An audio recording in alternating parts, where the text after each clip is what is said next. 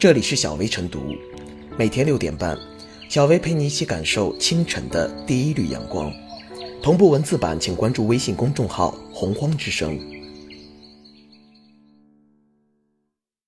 本期导言：短短两天时间，短视频“啥是佩奇”在网络中持续刷屏，堪称二零一九年的第一个网络爆款。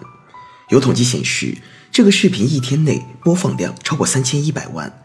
微博“傻是佩奇”话题阅读量超过三亿，一条爷爷给孙子准备春节礼物的视频，准确的说，是一部电影的宣传推广视频。为什么可以成为流量明星，形成一道温暖网络的文化热流？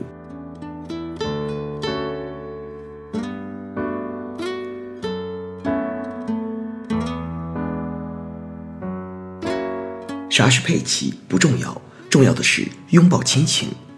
啥是佩奇？是写着佩奇的洗发水。正在直播的网红是开拖拉机的村民佩奇。一款叫做佩奇的棋牌游戏，还是社会人再熟悉不过的小粉猪。对那些生活在偏远山区、从未接触过网络文化的人而言，小猪佩奇十足是一个陌生事物。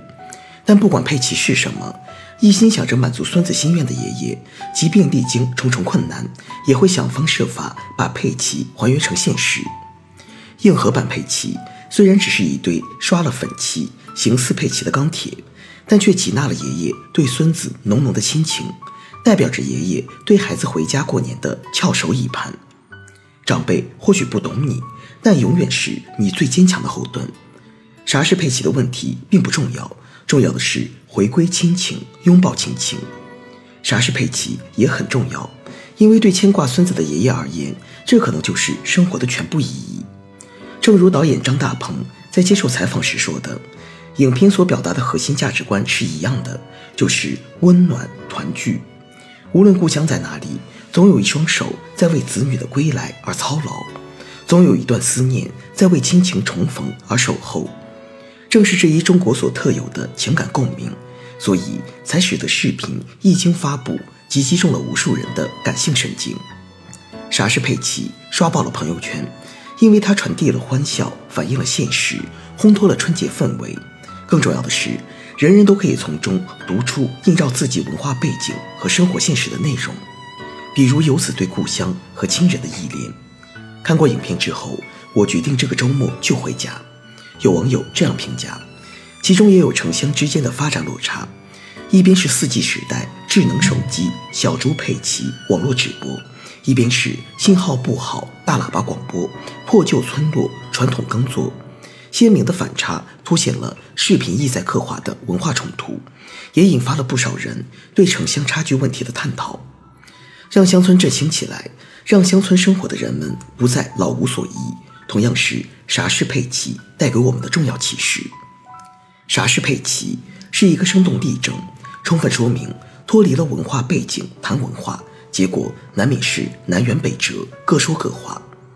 从小猪佩奇到钢铁佩奇的戏剧般的转身，反衬出的正是代际之间的文化落差。在大山里生活了一辈子的爷爷和从小生活在城里的孙子，文化鸿沟跨越几十年。啥是佩奇的文化落差体现在实际生活中，可能就是微信是什么信，啥叫抖音，天猫是什么猫。长辈同晚辈的文化代沟固然可以引发许多欢笑，但也从一个侧面提醒我们，常回家看看是最大的尽孝。在走向美好生活的路途上，晚辈们不妨拉一把长辈，让他们信息不闭塞，生活更精彩。天大地大，记得回家。有钱没钱回家过年，一部短视频固然可以像投入池水的石子一样引发无数涟漪，但解读归解读，思考归思考，最不能忘却的是春节团圆。作为一个文化现象，啥是佩奇为二零一九年开了一个好头，期待更多好作品带给人们更多思考和感动。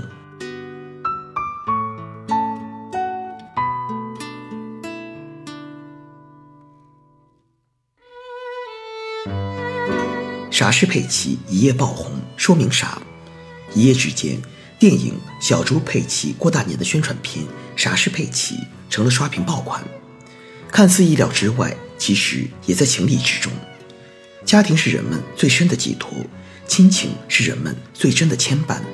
每逢年关，诉诸父母子女浓烈情感的文艺作品，无论影像还是文字，都很容易触动人心，引发轰动效应。啥是佩奇？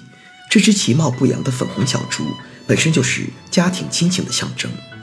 一双父母，一对姐弟，简简单单、快快乐乐地生活在一起。这个舶来品故事，暗合了中国老百姓“老婆孩子热炕头”的淳朴理想，也符合孩子们对童年、父母、家庭日常的真实体验。这是最基本的人伦感情，也是全世界通用的语言。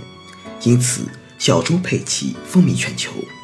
当然，同是亲情，在不同的文化语境里，有着千差万别的表现形式。讲好一个亲情故事。就要在共通的内核之上，用好本土化的独特表现形态和情感表达。我曾经跟一位美国友人表示，自己从来没有跟父母拥抱过，也从来没有对他们说过“我爱你”。他对此简直惊掉下巴，觉得是天方夜谭。因为在他们的家庭生活里，拥抱和我爱你都是家常便饭。不说我爱你，就代表没有浓烈亲情吗？当然不是，在傻事佩奇里。亲人之间也没有拥抱，没有直白的言语表达，但他们行动里所蕴含的情感，却比大山深重，比大海宽广，比醇酒浓烈。留守爷爷手工打造的金属佩奇，承载着多少深切的情感？慈母手中线，游子身上衣。古往今来，多少诗篇都为亲情书写，它是我们民族文化最深层的基因，是我们心底最柔软、最珍贵的部分。以此为根脉，生发出美好的家庭伦常、道德观念和情感取向，最终构筑起我们须臾不离的日常生活和情感生活。这种情感没有远去，在一位留守山村的老年农民，以及一位以动漫为伴的城市孩童之间，通过佩奇为纽带，他们在情感世界里得以连结。这份朴素而浓烈的情感，也在祖孙三辈人之间得以传承。推而广之，这部短片令无数人热泪盈眶，激活了人们内心深处的记忆和情感，得以体验价值、文化和情感共同体的洗礼。这正是艺术作品的力量和价值所在。当然，一则短短几分钟的商业广告，远远无法承载我们真实的日常和情感重量。傻事佩奇的爆红，也是对文艺工作者的一声追问。有没有意愿把创作的目光投向现实生活？有没有能力挖掘和诠释真实的故事，表现现实生活中无处不在的情感张力？须知，乡与城、父与子、传统与现代，这些几乎是国人生活中面临的原命题，却只在年复一年的返乡期才能成为短暂的话题焦点。这些原命题所蕴含的内涵，远比傻事佩奇以及。每年一度的返乡报文所表现的复杂、厚重、充满张力。留守爷爷一片挚爱背后，有着更多辛酸苦涩。代际之间的情感指向也不是那么平面和单向。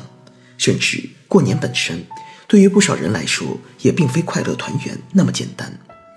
一顿团圆饭，浓缩着更多的欢欣和悲苦，包含着人生和生活的百味杂陈。这些重要的命题。呼唤着更深刻、更有力的艺术创作，直面他们的优秀作品，将可以触动情感、抚慰人心，赋予人们风雨兼程的精神力量。多年以来，《功夫熊猫》成了爆款，《花木兰》被反复演绎，这些我们无比熟悉的文化语境和故事，却被好莱坞电影反复演说。现在，傻事佩奇的一夜爆红，再次清晰无误地标出了人们的情感所依，而它。或许也正是文艺创作的方向所致，路径所在。